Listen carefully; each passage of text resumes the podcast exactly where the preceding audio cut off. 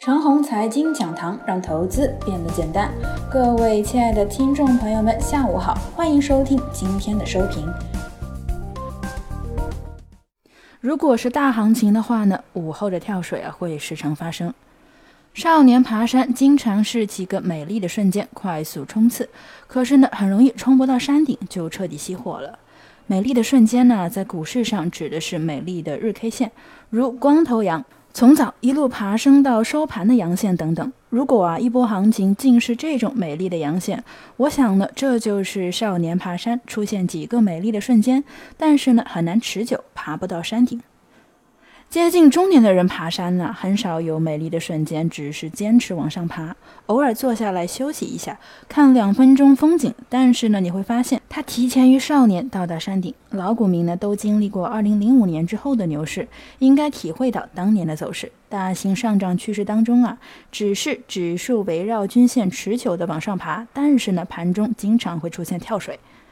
大行情啊，靠的不是几个美丽的瞬间，靠的呢是持久力和经得起考验的揉搓。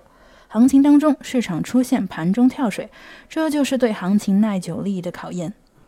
盘中时常跳跳水，为何会有利于行情的持久性呢？主要啊，是因为个股呢很难大面积的出现纯跟涨的行为。如果指数经常出现光头阳和大阳线，那么纯跟涨的行为呢，必然会非常的隆重，积累到一定的时间呢，一旦调整，那可能会出现直接把行情砸死的下跌，这就是极度的高亢，大家不问缘由和好坏，一路往上干，一旦出现下跌呢，就直接死了。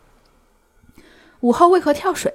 又说协议原因，但是我的看法呢是别看了。很多人看了一年多啊，到底是误了股市投资了，还是有利于股市投资了呢？绝大多数人呢是前者。我们来看看板块吧。一，金融股呢是指数的遥控者，券商和银行呢尤其明显。这两个板块大涨还没有来，下跌还不到时候。只要金融板块这一半井井有条的玩，行情呢就会持续下去。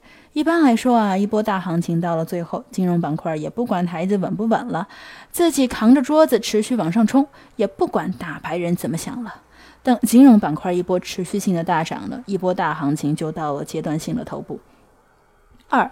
消费板块呢依然不太热，这估计呢是机构啊在今年下半年大调仓的结果。三个股的热点主要集中在制造业和新流量区域，前者是硬科技，后者是二零一三年到二零一五年的升级版，即游戏、网络流量和影视。前者硬科技主要是电子科技和电动汽车产业链。电子科技呢，包括芯片、五 G、各种电子器件等等。最近呢，电动汽车的玩法回归正常了，从锂电呢往电动汽车的其他零部件拓展。四，至于黄金、石油等啊，我是不玩的。灾难概念，包括之前的流感和冒火概念呢，我从来都不玩。以上就是我们今天的全部内容，祝大家股票涨停。